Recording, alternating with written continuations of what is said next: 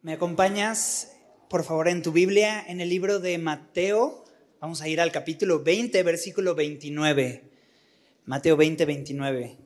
Hemos estado estudiando el libro de Mateo y hemos llegado a esta sección que desde el domingo pasado eh, se mencionaba en el versículo 17, mientras llegas ahí al, al versículo 29, que Jesús estaba subiendo a Jerusalén y tomó a sus discípulos aparte en el camino y les dijo, He aquí subimos a Jerusalén y el Hijo del Hombre será entregado a los principales sacerdotes y a los escribas y le condenarán a muerte y le entregarán, le entregarán a los gentiles para que le escarnezcan, le azoten y le crucifiquen, mas al tercer día resucitará.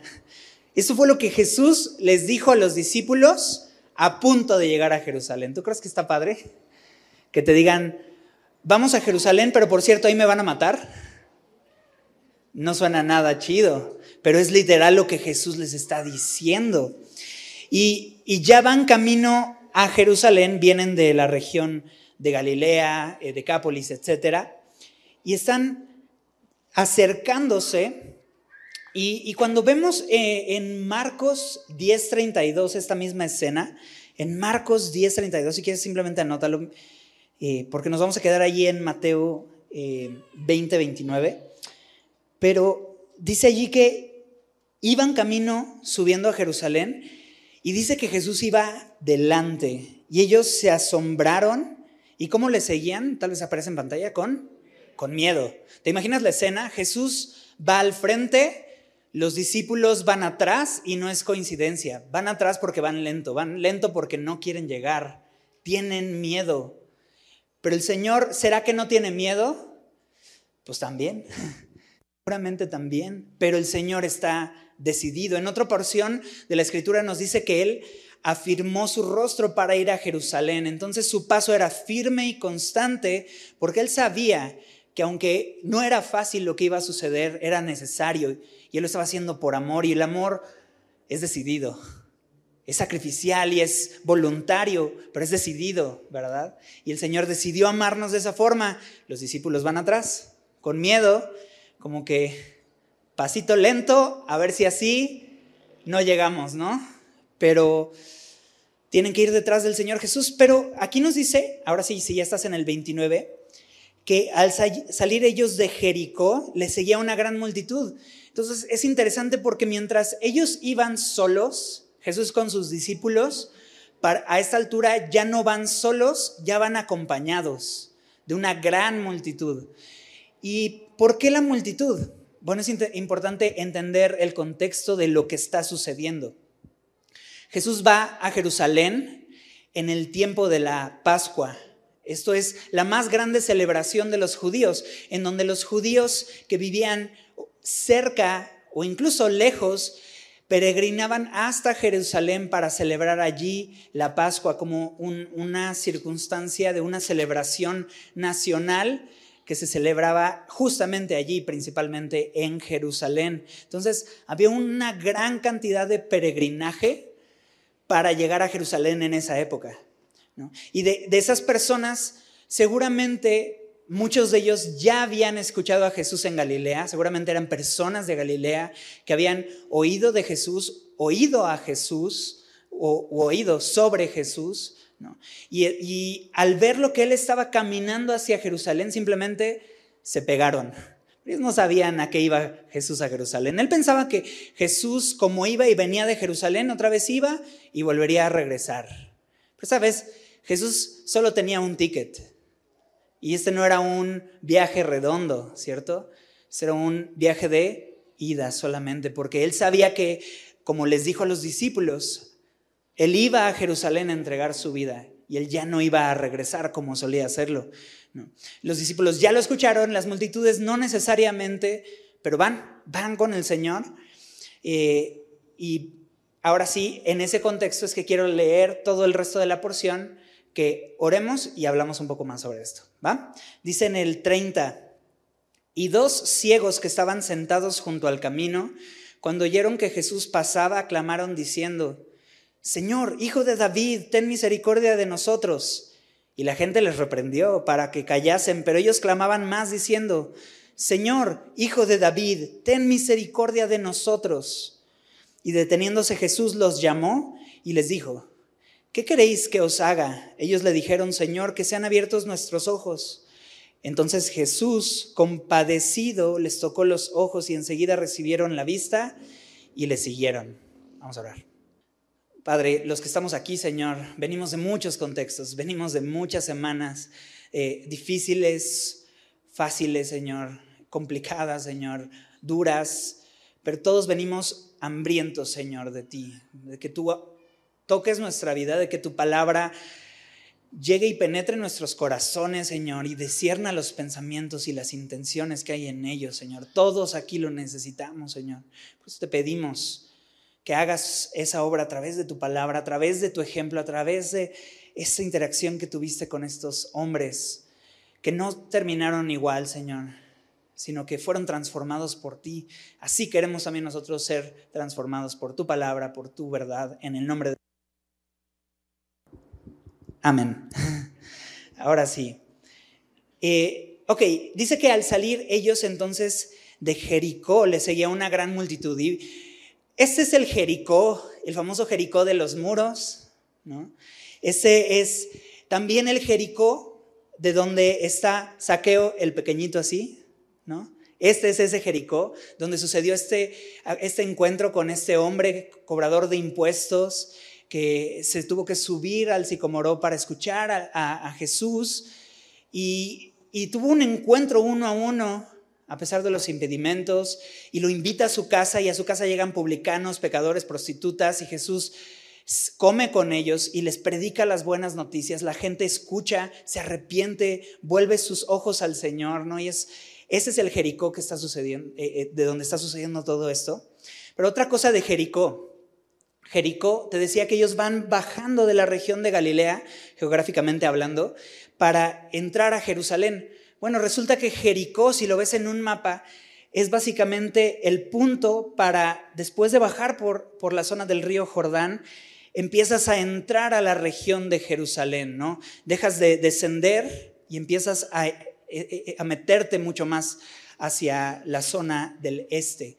De manera que, básicamente, Jericó es el oxo de la esquina, donde encuentras el oxo y te das vuelta a la derecha. Ahí es, ya están a la vuelta de la esquina. Jericó ya nada más es un paso para llegar a Jerusalén. Ellos ya sabían que iban a encontrar en Jerusalén.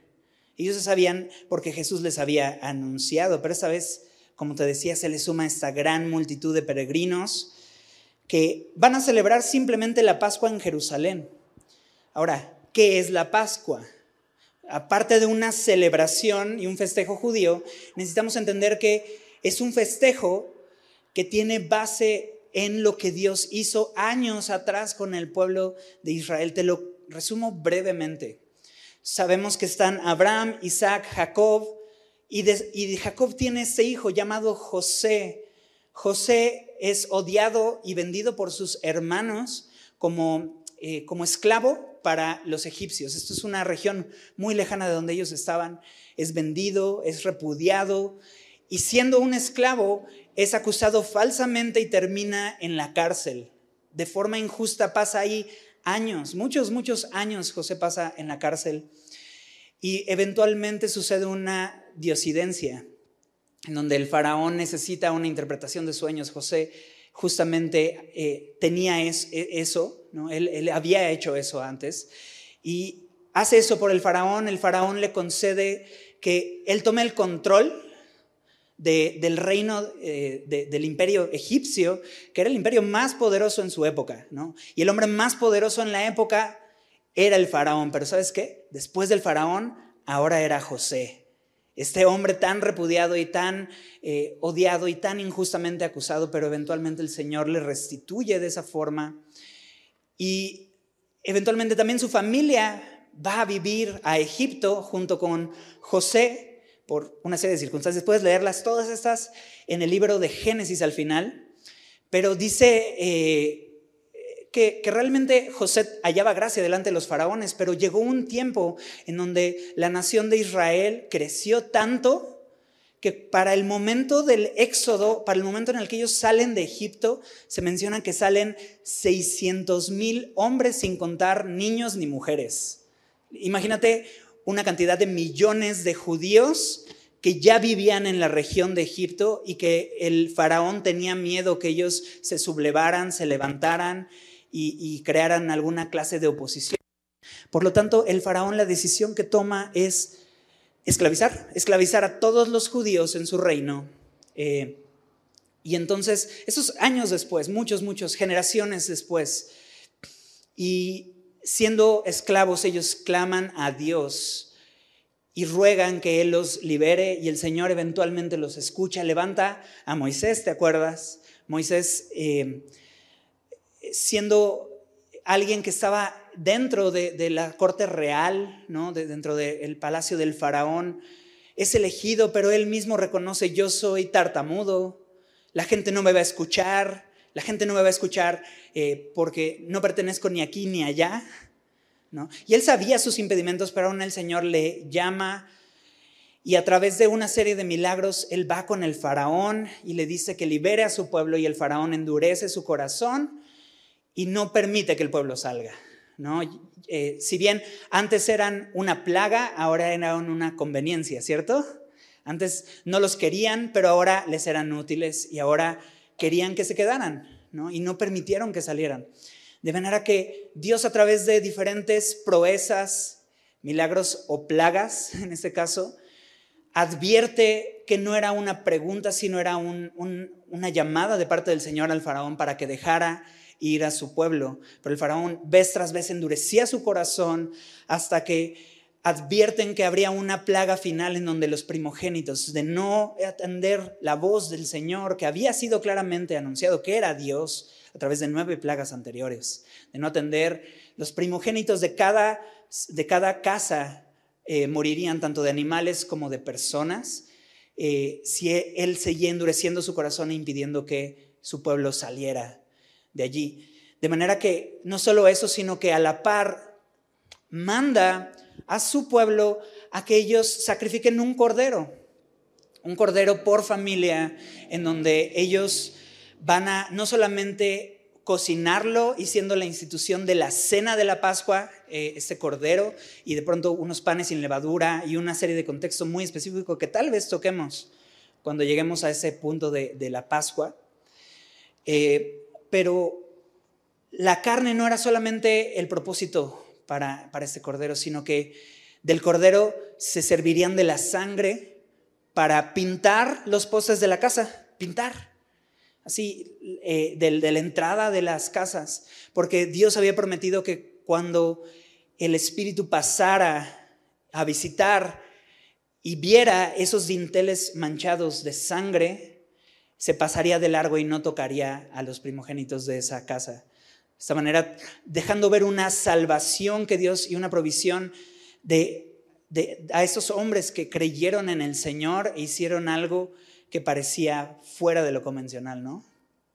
Eh, y nos recuerda eso, que ellos le creyeron al Señor al hacer esto, ¿no? Porque la fe se ve a través de las obras. Y ellos a través de hacer esto y obedecer al Señor en esta acción demostraron esa fe. Y, entonces, esto es un poco de la Pascua, porque al final el faraón, al faraón al ver esto y al, ver la devastación que sucedió en Egipto, le ruega, ya no, ya no solo permite, sino que le ruega que se vayan todos. Y entonces finalmente el pueblo es liberado de su esclavitud del Señor, habiendo sido insistente con esto y Faraón habiendo endurecido su corazón. Y ellos fueron libertados. Y creo que la Pascua representaba eso. Era una celebración, sí, pero no era nada más una fiesta, era un recordatorio. Era recordar que Dios los liberó de un tirano llamado Faraón.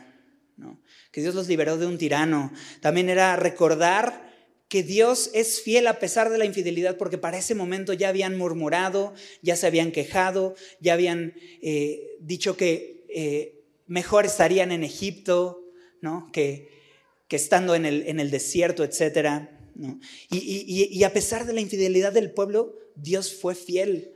Creo que también eso era un recordatorio de la fidelidad de Dios.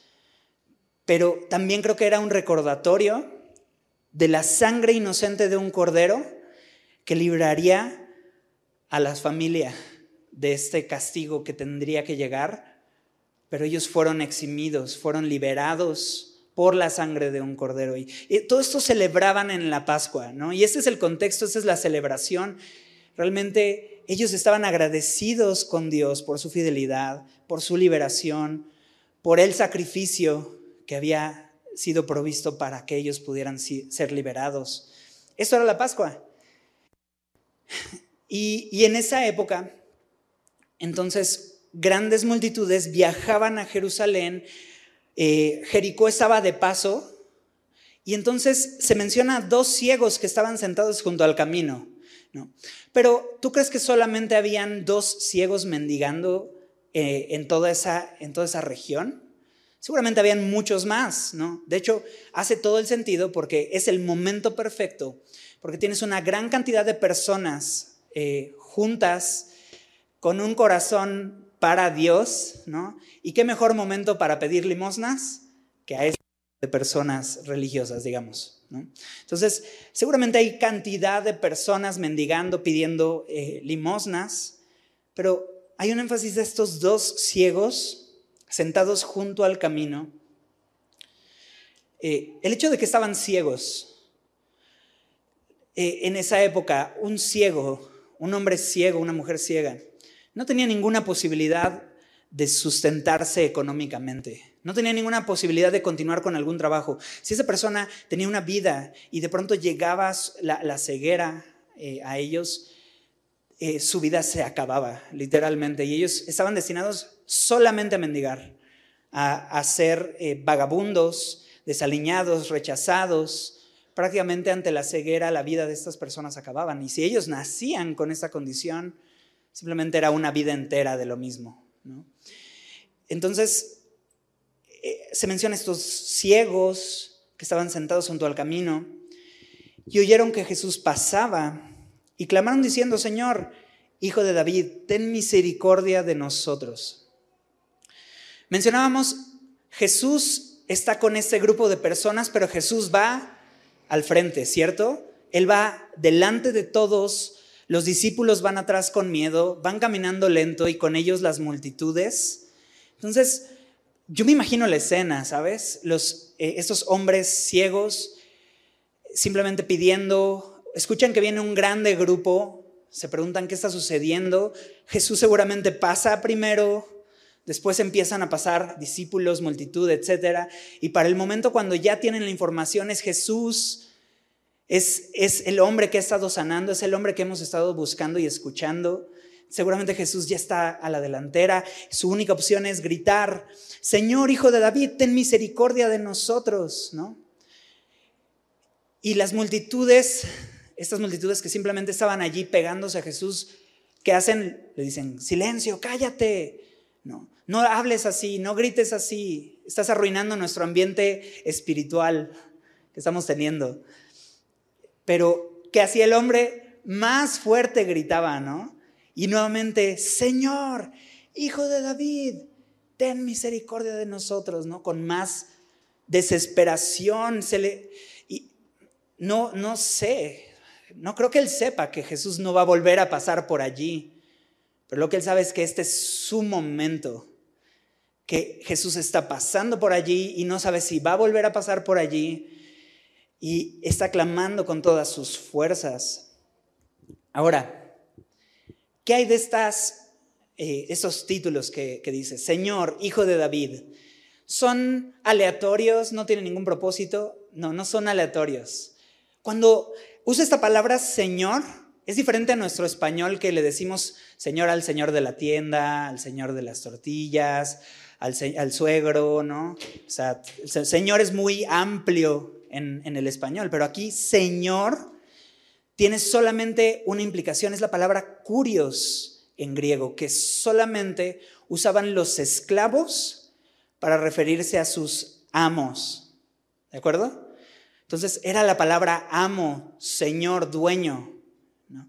Pero también era la palabra que usaban las personas para referirse a alguien de grande, de mucha autoridad como eh, algún gobernador, señor, un respeto hacia arriba. No, era simplemente señor, ¿no? Señor, sino señor. ¿Se entiende? De manera que eh, esta palabra señor habla de dominio, de poder, de un reconocimiento. Tú eres, tú eres aquel que tienes la capacidad y la autoridad para lo que te estoy pidiendo. Cuando dicen hijo de David, bueno, esa es otra historia. Literal, ¿quién era David? ¿Quién era David? Él, ¿el qué? Él, ¿qué David? El rey David, ¿cierto? Lo conocemos, es famoso, compuso las mañanitas. No, eso, es, eso nos lo inventamos, no sé por qué. Pero el rey David era muy famoso. ¿Por qué era tan emblemático? Habiendo tantos reyes en Israel que pasaron por allí. Bueno, ninguno de esos reyes, tanto en Israel como en Judá, se menciona la siguiente frase, que David era conforme al corazón de Dios. ¿Sabes? Eso era especial. Porque que Dios diga que Él levantó un rey conforme a su corazón, o que refleja el corazón de Dios, hacía que David fuera un rey que era distinto, que era especial. Ahora, no solamente por lo que él hizo, que trajo prosperidad, paz, bienestar y de cierta forma la presencia de Dios, pero Dios le hizo una promesa a David, que se volvió famosa. Si me acompañas o si lees ahí en pantalla, segunda de Samuel capítulo 7, versículo 13, segunda de Samuel 7, 13, nos cuenta esta promesa que Dios le hace a David. Eh, porque resulta, mientras llegas ahí, que David se dio cuenta de que él ya habitaba en un gran palacio, impresionante. ¿Sabes cómo son esos palacios reales? Vivía en un gran palacio y el lugar de adoración de Dios seguía siendo una tienda de campaña, el tabernáculo. Ahora, no era, no era coincidencia que fuera una tienda de campaña, Dios lo diseñó así. Dios lo mandó así, pero David tuvo este deseo en su corazón de si yo habito en un palacio fijo, yo quiero que Dios también tenga un lugar de adoración fijo, ya no más una tienda de campaña temporal, sino una edificación sólida en donde la gente pueda venir y adorar a Dios. ¿Sabes cuál fue la respuesta de Dios a David a este deseo? No, gracias. Le dijo, ¿sabes qué? No, pero le va a explicar. No, porque tú no me vas a edificar una casa a mí. Hay una razón, le dijo, eh, tú derramaste demasiada sangre en tu vida, etcétera. Hay una explicación en cuanto a esto, pero a grandes rasgos, su hijo lo iba a terminar haciendo, Salomón. Pero el propósito creo que iba más allá de eso. Era porque Dios le dijo esto. Más bien yo te voy a edificar a ti una casa. Y no se refería al palacio que ya tenía, ni a otro palacio nuevo. Se refería a que Dios iba a ser un lugar sólido, y iba a ser un, un lugar de esperanza sólido a través de la familia de David. Y lo hace a través de esta promesa en el versículo 12 y 13. Y cuando tus días sean cumplidos y duermas con tus padres, yo levantaré después de ti a uno de tu linaje, el cual procederá de tus entrañas y afirmaré su reino él edificará casa a mi nombre y yo afirmaré para siempre el trono de su reino.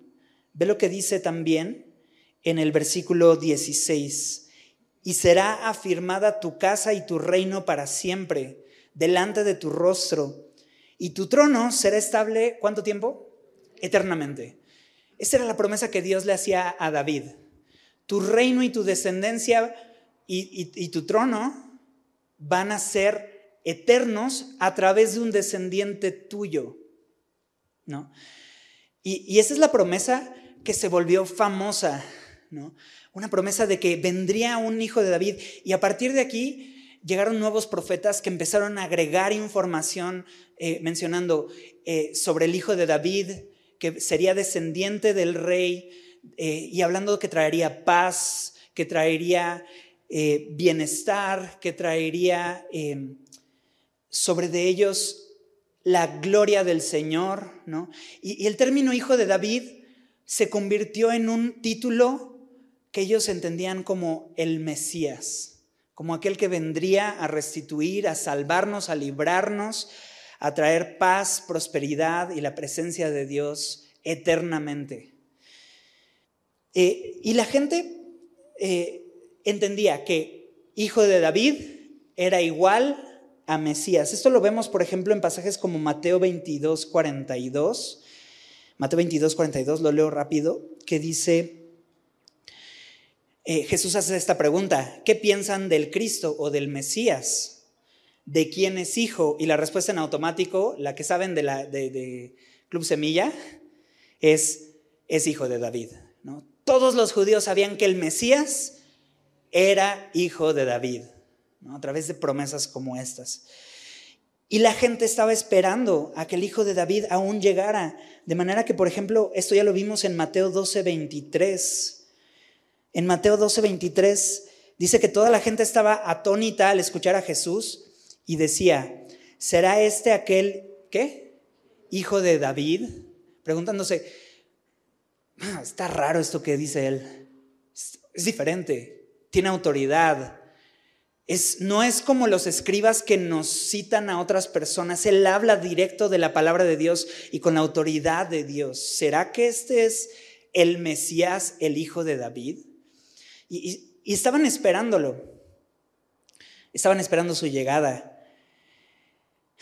De hecho, cuando empezamos este libro de Mateo, el capítulo 1, versículo 1, dice lo siguiente. Mateo 1, 1 dice, libro de la genealogía de Jesucristo, que para empezar ya es una unión de dos palabras, Jesús y Cristo, que significa Mesías, o Jesús el Mesías, diciendo, te voy a decir de dónde viene aquel que yo sé que es el Mesías llamado Jesús, y lo llama hijo de David, punto, hijo de Abraham, hijo de David hijo de Abraham.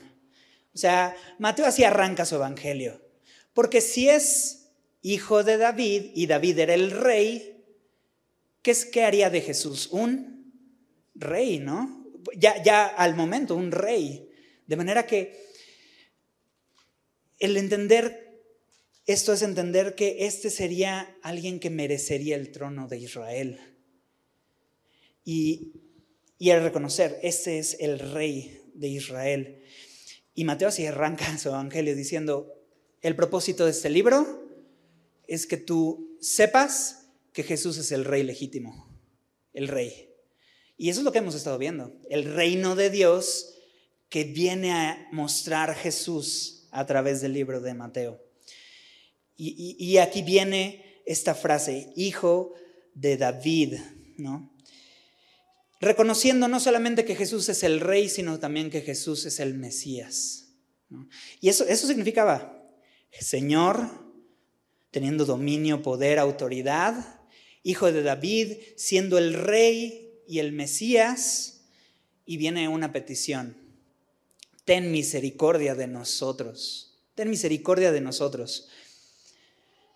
Cuando ellos piden misericordia, es, es distinto a exigir, Señor, danos la vista, ¿verdad?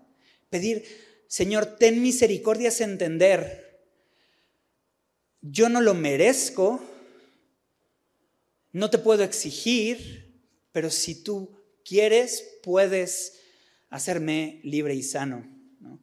Y, y, es bien distinto, ¿no? Y de pronto, a veces, ¿cómo llegamos con Dios? ¿Llegamos a pedirle misericordia a Dios? Creo que a veces más bien nosotros llegamos a exigirle a Dios. Señor, he vivido para ti tantos años, he servido en la iglesia tantos años, me he guardado de tantas cosas por ti, me debes esto. O mi vida ha sido un desastre y ha sido una serie de circunstancias desafortunadas, me debes esto. ¿no? Nací ciego, me debes la vista. Nací eh, de esta condición, me debes que sea restituido. Y podríamos estar así, Nací de una familia disfuncional, me debes amor, ¿no? Etcétera, ¿sabes? Y, le hacemos a Dios deudor y hemos hablado sobre esto. Pero estos hombres no estaban pidiendo, Señor, danos lo justo, devuélvenos la vista que, ya nos merecemos. Están pidiendo misericordia. Están pidiendo, Señor, ten misericordia de nosotros. Y, esa es una actitud bien distinta. De manera que eh, la gente, al escuchar, porque no era nada más, oh Señor, ten misericordia de nosotros, hijo de David. Era un grito así de una persona de la calle que ha perdido ya el protocolo, ¿sabes? Que ha perdido ya eh, esta onda de este, los, los, codos afuera de la mesa, este, el, meñique afuera, ¿no? Y todo este rollo, ya lo perdió hace años, ¿no? Y sus usos no son ortodoxos, son todo lo contrario, ¿no? Sus gritos son incómodos, son raros, parecen fuera de lugar, y así, por eso la gente cuando lo escucha, simplemente los callan. Pero estos hombres están tan desesperados que claman más fuerte, no quieren que Jesús se vaya de allí vuelven a reconocer, Señor, Hijo de David, ten misericordia. ¿Sabes de qué me doy cuenta? Que estos ciegos veían más que muchos de los que estaban siguiendo a Jesús allí. A pesar de su ceguera física, tenían una capacidad de ver y percibir cosas mucho mejor de los que sí veían con sus ojos. Y, por eso incomodaba, por eso incomodaba. ¿no? Uno por quienes eran, dos por cómo lo decían, tres por lo que implicaba gritar Jesús hijo de David. Para empezar, otra cosa quiero, quiero decirte, no es la primera vez que aparece este título en la Biblia, mucho menos en Mateo, ya lo hemos visto, había una mujer que le dijo, Señor hijo de David, ten misericordia de mi hija, eh, pero todos eran interacciones uno a uno. Esta es la primera vez que en forma pública alguien grita las credenciales de Jesús. Y Jesús no lo calla, no, le dice, espérate, no ha llegado el tiempo, Jesús simplemente lo permite. Primera vez en todo el libro de Mateo y en todos los evangelios. ¿Y quién lo dijo? Unos vagabundos. Y, o sea, si, vámonos al marketing. Vas a arrancar tu ministerio, si bien ya no ministerio eh, de, de hacer milagros, pero este ministerio de reconocer públicamente la obra de la cruz y, de, y del sacrificio. Estás a punto de reconocer públicamente tu autoridad y las personas que son los encargados de la publicidad son dos vagabundos. ¿Hace sentido? ¿Verdad que no? O sea, vas a sacar un disco, no contratas a dos vagabundos para que anuncien en las calles, cómprenlo, ¿cierto? Eres un político que vas a sacar tu campaña electoral, no le pides a, dos personas de la calle que no ven, ¿no? que anuncien en el zócalo, voten por tal presidente, ¿cierto? Pero Jesús permitió que ese realmente fuera el inicio de, de esta apertura de su ministerio hacia la cruz, de ese reconocimiento público de quién verdaderamente Él es. Algunos pensaban que eso iba a suceder en la entrada triunfal, ¿no? que allí por primera vez se reconoció quién es Jesús, pero no.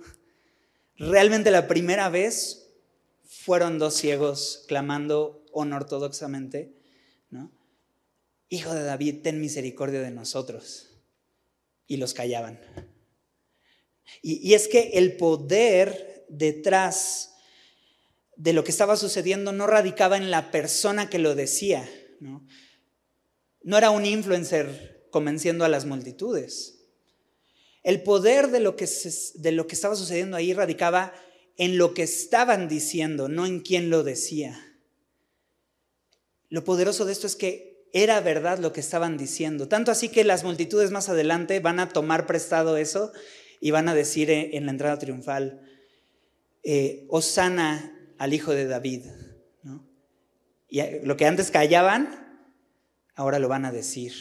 Pero los primeros en decirlo fueron dos ciegos físicamente, pero no sé si, es, si realmente tan ciegos eh, en, espiritualmente hablando.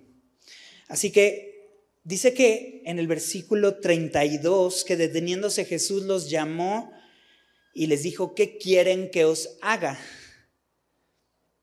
Parecería obvio, ¿no? O sea, se acerca a una persona que no puede ver y grita, ayúdame, Señor, hijo de David, ten misericordia de nosotros.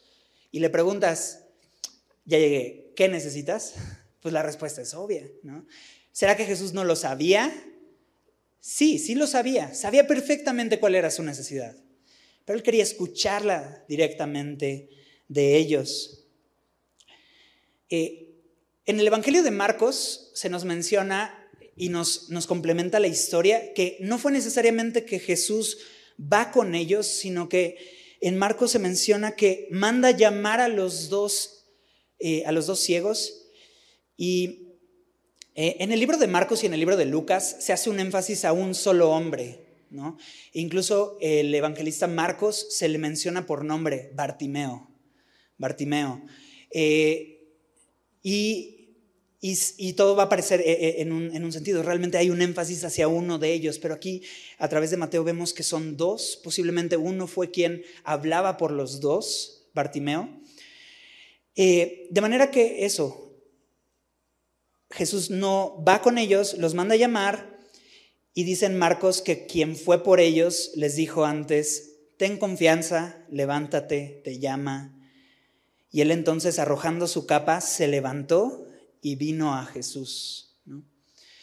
Me gusta cómo arranca, porque lo primero que le tiene que decir antes de decirle te llama es, ten confianza. ¿Por qué? E, es, estos hombres y ese hombre Bartimeo seguramente ya había incomodado a las multitudes, ya lo estaban mandando callar, ya había desesperado a todos. Y su reacción podría ser, ya desesperé a las multitudes, seguramente ya desesperé al maestro y me está mandando llamar para callarme personalmente y decirme que me vaya, que está arruinando su, su momento espiritual. ¿no?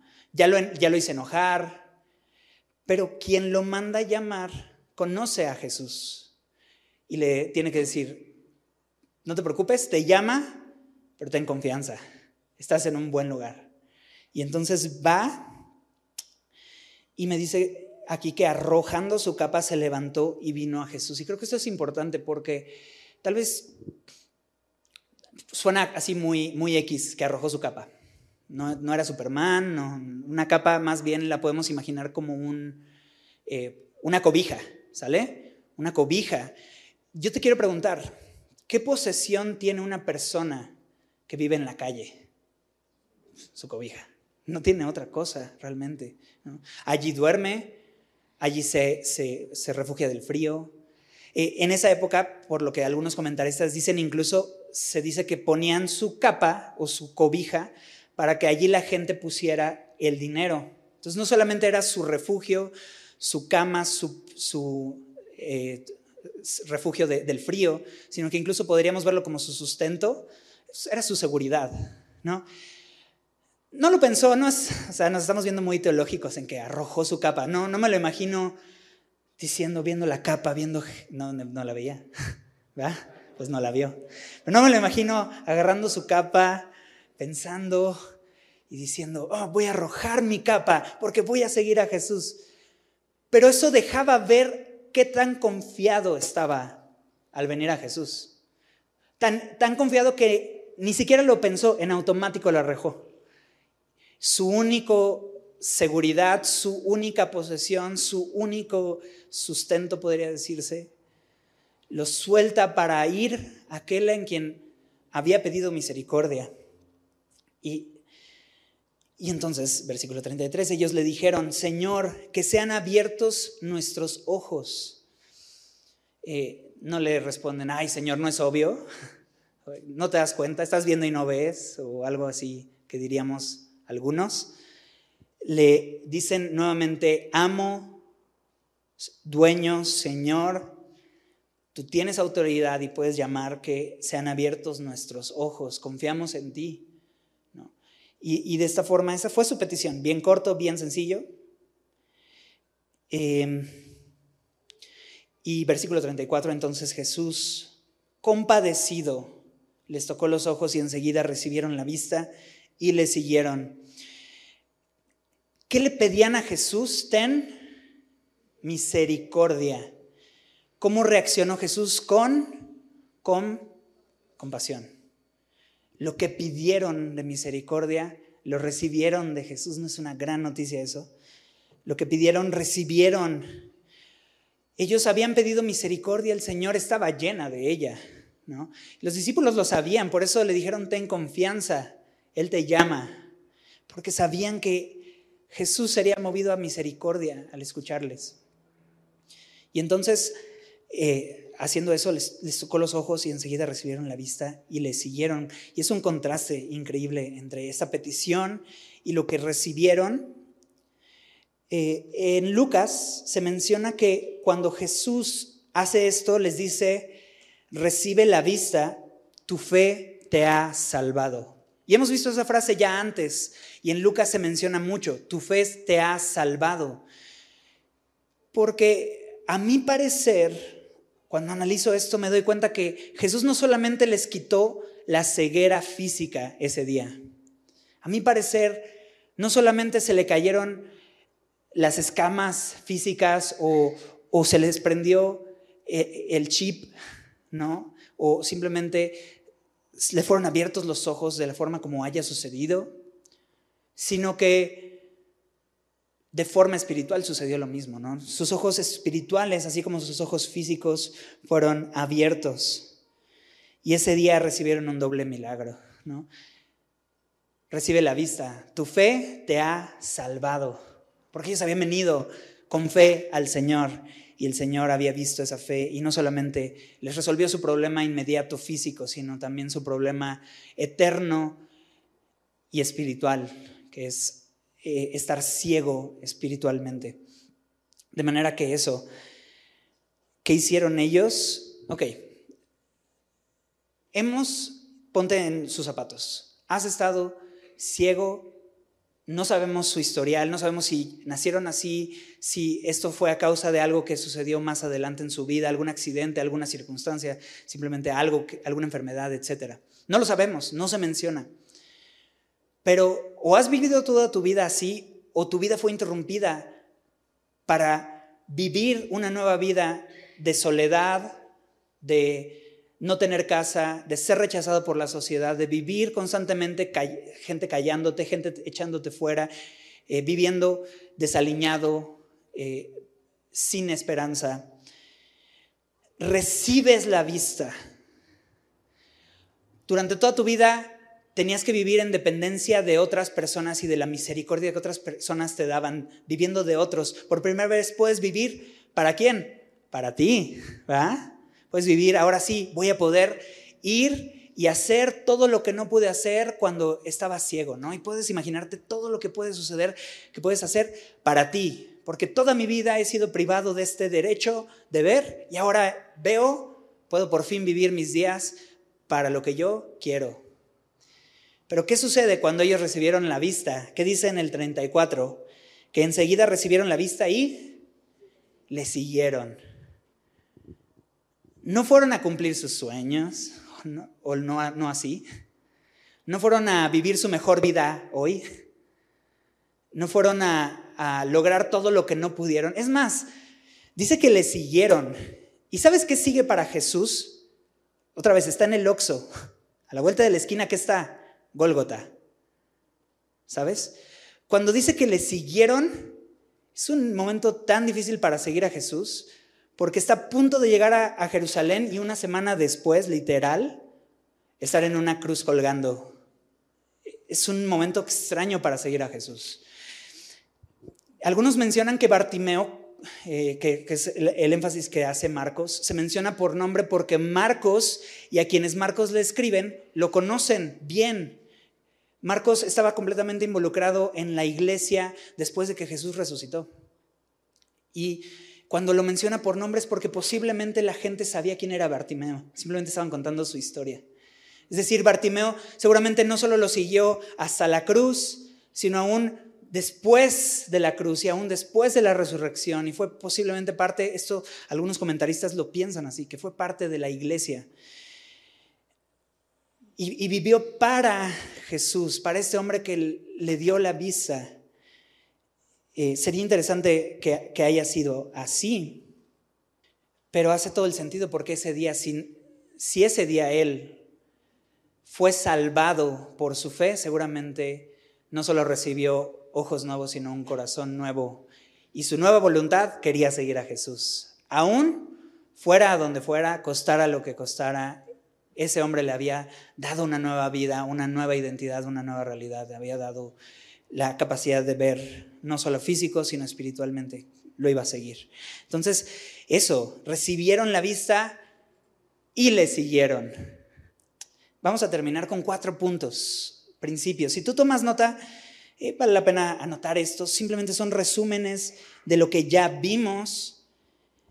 Cuatro puntos y el primer punto es ¿Qué hicieron estos ciegos? Son estos cuatro puntos delante de Jesús. Uno, reconocieron.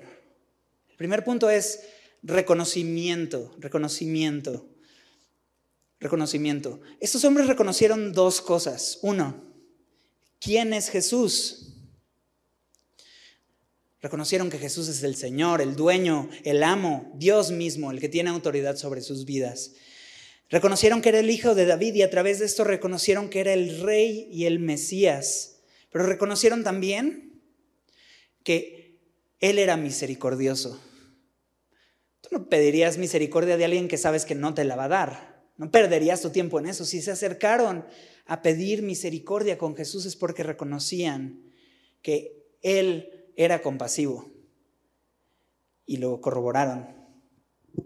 Entonces reconocieron quién es Jesús, el Señor y el Hijo de David y misericordioso. Pero sabes, también reconocieron otra cosa. ¿Quiénes son ellos? Ellos también reconocieron eso. ¿Quiénes son ellos? Cuando pedían misericordia reconocieron que ellos eran indignos del favor de Dios, del favor de Jesús. Y sabían que eran ciegos y reconocieron que eran incapaces de arreglar su problema por ellos mismos. ¿Sabes que la ceguera era un problema irreparable en esa época? Y cuando pedían esa ayuda, era porque sabían que fuera de Jesús no había otra forma en la que ellos podían ser librados. Entonces reconocieron quién era Jesús y reconocieron quiénes eran ellos. ¿Y sabes qué? necesitamos hacer exactamente lo mismo nosotros. La Biblia nos dice que nosotros también estamos cegados en 2 de Corintios capítulo 4 versículo 4. 2 de Corintios 4 4. Dice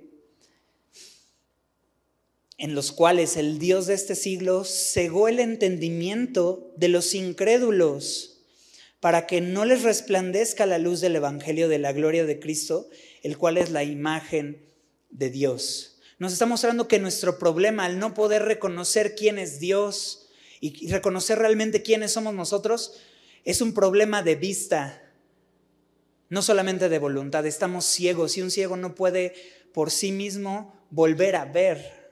Necesita que suceda un milagro en su vida. Y, asimismo, nosotros que éramos ciegos, habiendo sido cegado nuestro entendimiento para no creer la verdad del Evangelio, el Señor quiere hacer una obra en nosotros. Por eso en Hechos 26, 18, Hechos 26, 18, dice así, para que abras, diciendo sobre Dios, para que abras sus ojos, para que se conviertan de las tinieblas a la luz y de la potestad de Satanás a Dios para que reciban por la fe que es en mí perdón de pecados y herencia entre los santificados. El Señor puede abrir nuestros ojos, así como lo hizo físicamente, y creo que sucedió. Creo que sucedió un milagro físico.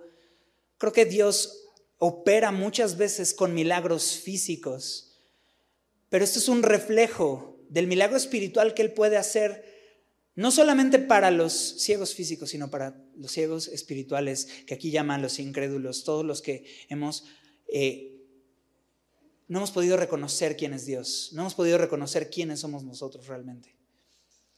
Para que el Señor abra nuestros ojos y podamos entonces ver. Entonces, reconocimiento de quién es Jesús y quiénes son ellos. Punto número dos. humillación, humillación.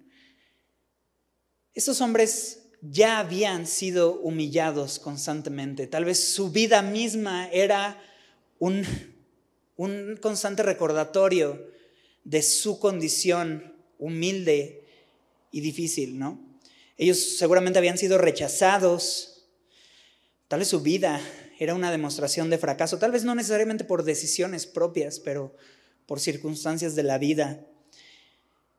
Pero habiendo vivido humillados, decidieron aún así humillarse más para reconocer públicamente su, su, incapacidad y su condición. Estaban clamando en su desesperación y a pesar de los obstáculos que tenían, y bien que los tenían, un obstáculo podría ser su misma ceguera, ¿no? Podría decir, es que no pude acercarme a Jesús porque no vi cuando pasó. Ese puede ser un obstáculo. A pesar de ese obstáculo, otro obstáculo puede ser el estatus social, la barrera que siempre existe. Tú no puedes hablar con Él. Tú no eres nadie. ¿no? Ese, ese recordatorio que a veces tenemos. ¿Quién soy yo para hablarle a Dios si yo sé bien que Él tiene cosas más importantes? ¿no? Y, es esa, esa, esas barreras que nos ponemos para venir. O esa vergüenza, ¿cómo voy a venir y decir y, declarar esto? ¡Qué vergüenza! ¿Cómo voy a venir y gritarlo públicamente? Bueno, ellos pasaron más allá de, de eso.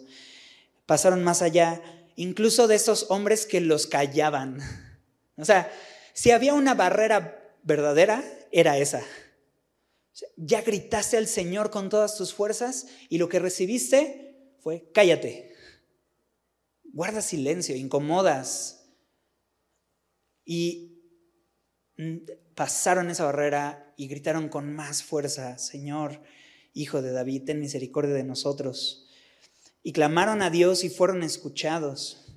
Por eso la Biblia nos dice en Pedro, humíllate pues bajo la poderosa mano de Dios, porque serás exaltado cuando fuere tiempo. Cuando alguien es humillado y se humilla voluntariamente delante del Señor, reconociendo su condición, doblegando su cuello y, y humillándose, sacrificándose delante del Señor, delante del Señor es exaltado, delante del Señor ya no hay más humillación. Pero es necesario primero humillarnos delante de Él para ver lo que Él hace en nuestra vida. Y ellos estaban dispuestos a tal sacrificio porque creían que el Señor era compasivo y los iba a ayudar. Y creo que ese es el tercer punto. Fe. Fe. Eh, ellos creyeron, sin duda, creyeron. Por eso persistieron. ¿Y sabes qué? Es interesante porque la Biblia hace una constante comparación entre la vista y la fe. La vista y la fe. Siempre, casi siempre van en un contraste en la Biblia. Pero si pudiéramos ver de vista, estos hombres no veían, literal. No, no podían ver, pero con su fe podían ver lo que sus ojos no les permitían ver. Incluso más allá de muchos de los hombres que estaban allí, ¿cierto?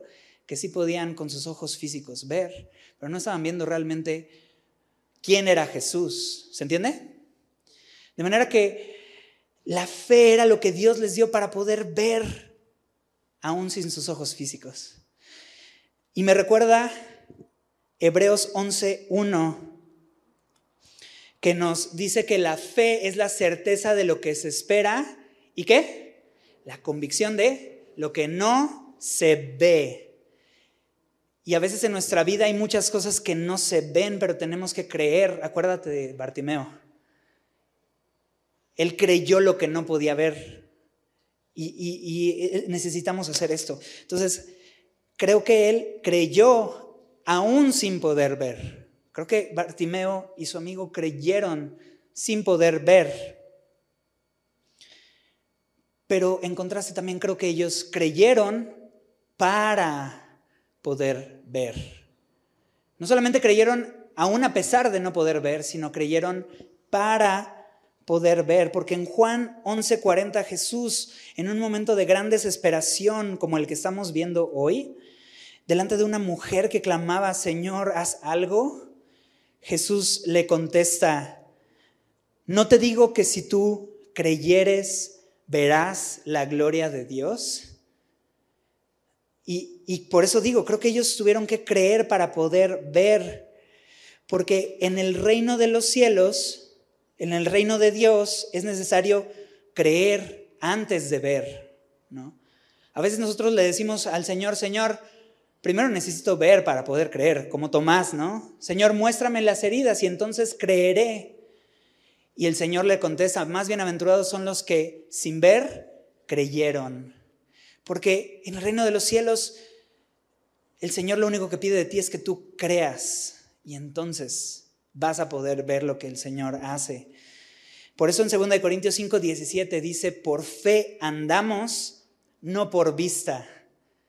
Cuando lleguemos al cielo, habrá un versículo ahí que dice, por vista andamos, no por fe, porque ya estaremos en el cielo, ya veremos, ya estaremos allí, ya la fe ya se acabó, ya no hay necesidad de fe en el cielo, pero de este lado de la eternidad, andamos por fe, no por vista. Y, y ellos no esperaron a que el Señor primero abriera sus ojos y después creyeran, ellos creyeron y entonces recibieron la vista. Y eso es lo mismo con nosotros. El Señor desea que tú creas. ¿No, ¿No entiendes algo en tu vida? ¿No lo puedes ver la forma de lo que está sucediendo? Créele al Señor, entrégale tu vida, ríndete a Él. Seguramente el Señor va a poder mostrarte y abrir tus ojos para entender y ver que Él ha sido bueno. Entonces, fe, creer aún sin poder ver y creer para poder ver. Finalmente, el cuarto punto, camino, camino. Ellos creyeron, recibieron el milagro y en vez de irse por su camino, fueron y siguieron el camino de Jesús. Y es que eh, eso, es, eso era fundamental, porque el Señor los libró de su ceguera para poder conocerle, verle, ¿no? y entonces poder seguirle, aunque seguirle significara llegar a eh, la vía dolorosa y a Gólgota, en donde Jesús sería muerto, pero después resucitaría y, haría estas promesas. Yo estoy con ustedes todos los días hasta el fin del mundo. Un camino, y ese camino es detrás del Señor Jesús. Y al final de ese camino, cuando cerremos nuestros ojos, pero los abramos más allá del sol, así como Bartimeo. ¿Qué fue lo primero que vio Bartimeo y su amigo cuando abrieron sus ojos? ¿Qué fue lo primero que vieron? A Jesús. Bueno, así para como para ellos, nosotros también cerraremos nuestros ojos y abriremos y lo primero que veremos será a Dios, a Jesús. El Salmo 17:15 lo, lo describe así: Despertaré a tu semejanza y estaré satisfecho. Imagínate abrir los ojos y lo primero que ves es aquel que te dio la vista, ¿no? Y aquel que dio todo por ti, ¿no? Realmente estaremos satisfechos, es la conclusión del salmista. Pero Necesitamos reconocer nuestra condición, reconocer quién es Dios. Necesitamos humillarnos, pero cuando somos humillados delante de la poderosa mano de Dios somos exaltados. Necesitamos creerle al Señor a pesar de nuestras incapacidades y para poder ver lo que Dios hace en nuestra vida. Y necesitamos seguirle. Aunque lo que siga en nuestra vida sea difícil, necesitamos seguirle porque Él abrió nuestros ojos y Él ha sido bueno. Él es compasivo y Él tuvo misericordia de nosotros. Yo lo que quiero hacer es orar, orar juntos para, como estos hombres, reconocer quién es Él y reconocer nuestra necesidad que tenemos. ¿Oramos juntos? Gracias Dios. Gracias por abrir nuestros ojos, Señor. Gracias porque siendo Dios, eh, te dignaste a escucharnos, te detienes Escuchas nuestro clamor, el clamor que desespera a otro, Señor, a ti. A ti te causa compasión, misericordia y atiendes a nosotros. Nos mandas llamar, nos provees confianza para venir ante ti, Señor. Y quien no lo ha hecho, Señor, recíbelo hoy, Señor, para que pueda venir con confianza ante ti, Señor, para encontrar gracia para el oportuno socorro. Reconocemos, Dios, que así como hiciste este milagro físico, creemos que sucedió, creemos que también obras espiritualmente, Señor, para abrir nuestros ojos. Y Señor, lo que te pedimos es que lo hagas en nuestra vida si no lo has hecho ya. Y si ya lo hiciste, te damos gracias, Señor. Y queremos caminar contigo, siguiéndote, Señor, a donde sea que vayas.